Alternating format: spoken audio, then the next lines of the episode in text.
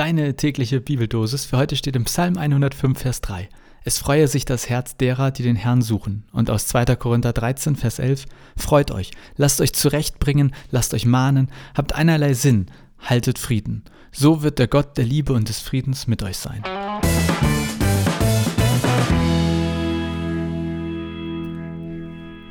Moin Moin, ich habe mir vorgenommen, das hier wird die kürzeste Folge der ganzen Staffel, denn eigentlich finde ich, sollte oder wollte ich heute nur sagen, freue dich. Freue dich, freue dich, freue dich. Aber das muss ich natürlich ein bisschen erklären und ich glaube, so drei Minuten kann ich reden, dann äh, bin ich immer noch bei der kürzesten Folge dieser Staffel. Also, es geht hier heute um die Freude. Es freue sich das Herz derer, die den Herrn suchen. Ich musste gleich daran denken, dass irgendjemand mal gesagt hat, um an diese ganze Sache mit Jesus zu glauben, müssten die Christinnen weltweit deutlich erlöster aussehen. Ähm, da ist ja durchaus was dran. Gleichzeitig kann man ja niemanden zur Freude zwingen. Aber ich glaube schon, also wenn ich zum Beispiel an unsere Gottesdienste denke oder wie wir uns als Kirche geben, manchmal wünschte ich, dass das deutlich fröhlicher, im wahrsten Sinne des Wortes erlöster wirkt. Natürlich sind wir das nicht immer. Hey, wir haben auch Scheißtage. Es ist nicht immer alles super. Aber jetzt als Beispiel, wenn ich mir Ehepaare angucke, ja, und die dann immer nur irgendwie schlecht reden, wie doof eine Ehe ist, dann habe ich da auch keinen Bock, mich zu verheiraten. Oder jetzt haben in meinem oder in unserem Umkreis ganz viele oder viele Kinder bekommen und man hört ja schon genau hin, wie erzählen die davon? Und wenn dann irgendwie die meisten Eltern, also ehrlicherweise machen die wenigsten Eltern, finde ich, so richtig Werbung dafür, Kinder zu bekommen. Natürlich, irgendwie, sie, es wird klar, sie lieben ihre Kinder, aber gleichzeitig sieht man die Augenringe mehr und sie erzählen immer, wie wenig Schlaf sie bekommen. Und also am Ende des Tages weiß ich immer nicht, ob man, wenn man nicht in sich so eine gewisse Sehnsucht hätte, eigene Kinder zu haben, ob man nur aufgrund der Erzählung und Erfahrung bei anderen Eltern auf die Idee käme, Kinder zu bekommen. Und so ähnlich bei Kirche und Glauben. Am Ende ist, also ich wünsche mir zumindest, dass möglichst viele andere Menschen auch Glauben als etwas entdecken, was für sie schön, gut, lohnenswert ist.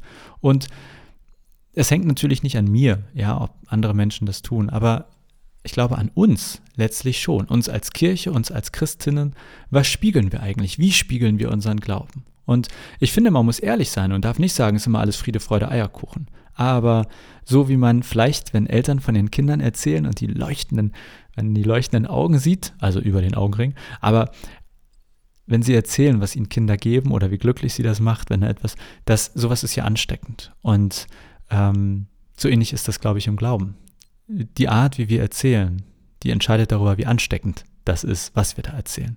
Und Ernsthaftigkeit gehört mit Sicherheit dazu, dass man niemandem Scheiße erzählt, aber Freude ist, glaube ich, somit das Wichtigste. Und vielleicht bist du in einer Gemeinde aktiv oder bist in einer christlichen Gemeinschaft und vielleicht ist das ja was für den heutigen Tag, für die kommende Woche, für dich, sich mal zu überlegen, wo können wir eigentlich an der Freude arbeiten? Was könnte die Freude erhöhen? Da sind ja manchmal so Kleinigkeiten wie das bei der Begrüßung gelächelt wird, ja, oder dass eben so ein Gottesdienst nicht so stockernst ist oder eine Veranstaltung in Kirche nicht so bieder ist.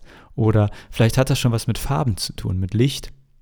Vielleicht geht es aber auch da ganz grundsätzlich los, dass du dich selbst einmal fragst, was macht mir eigentlich Freude in meinem Glauben? Ich glaube nämlich, dass das auch häufig ein Problem ist, dass zum Beispiel PastorInnen Gottesdienste feiern, die ihnen gar nicht selbst so viel Freude bereiten, also wo sie eigentlich anderes lieber machen würden. Oder dass wir gerne mal Dinge tun oder von Dingen erzählen, die gar nicht die sind, die, sage ich mal, entscheidend sind. Also doof gesagt, wenn Eltern mir erzählen, dass sie wieder wenig geschlafen haben, dann bleibt bei mir das hängen. Aber eigentlich war das Wichtigste am letzten Tag vielleicht, dass das Kind irgendwas Tolles gemacht hat, wo sie sich mega drüber gefreut haben. Und ich glaube, es geht auch darum, das zu betonen, was uns Freude bereitet. Das zu betonen, was uns dann auch mehr Kinder kriegen lässt oder uns wieder in die Kirche gehen lässt.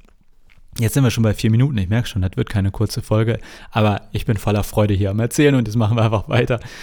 Ich wünsche mir das, dass wir als Kirche ein fröhlicher Verein sind. Oh, ich wurde vor kurzem geschimpft von einer Kollegin. Ich dürfe nicht Verein sagen, aber naja, die schimpft eh immer mit allem, was ich tue. Egal.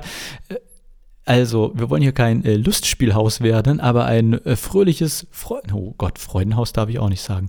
Aber jetzt im übertragenen Sinne, wir wollen noch ein Freudenhaus werden, ein Haus der Freude, wo es jetzt nicht um Sex geht, sondern um innere, tiefe Freude.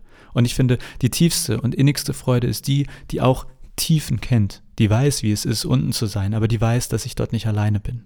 Deswegen Plädoyer des heutigen Tages. Lasst uns ein Verein der Freude sein. Kirche als ein Ort, wo Fröhlichkeit gelebt und erlebt werden kann. Nicht aus, also nicht oberflächlich, sondern gerade aus der Tiefe heraus. Und vielleicht fällt dir ja was ein.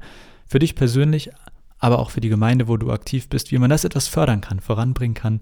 Und ich glaube, dass sozusagen je ernsthafter, fröhlich wir sind, desto ansteckender ist das, wovon wir erzählen und wovon wir anderen, möglichst vielen anderen erzählen wollen. Punkt. So viel für heute. Ich hoffe, da war was da für dich dabei. Also ich bin jetzt gerade irgendwie ziemlich fröhlich. Weiß gar nicht wieso. Vielleicht, äh, nee, keine Ahnung. Also ich bin fröhlich. Ich hoffe, du auch. Und ich wünsche dir einen äußerst fröhlichen Tag. Bis morgen.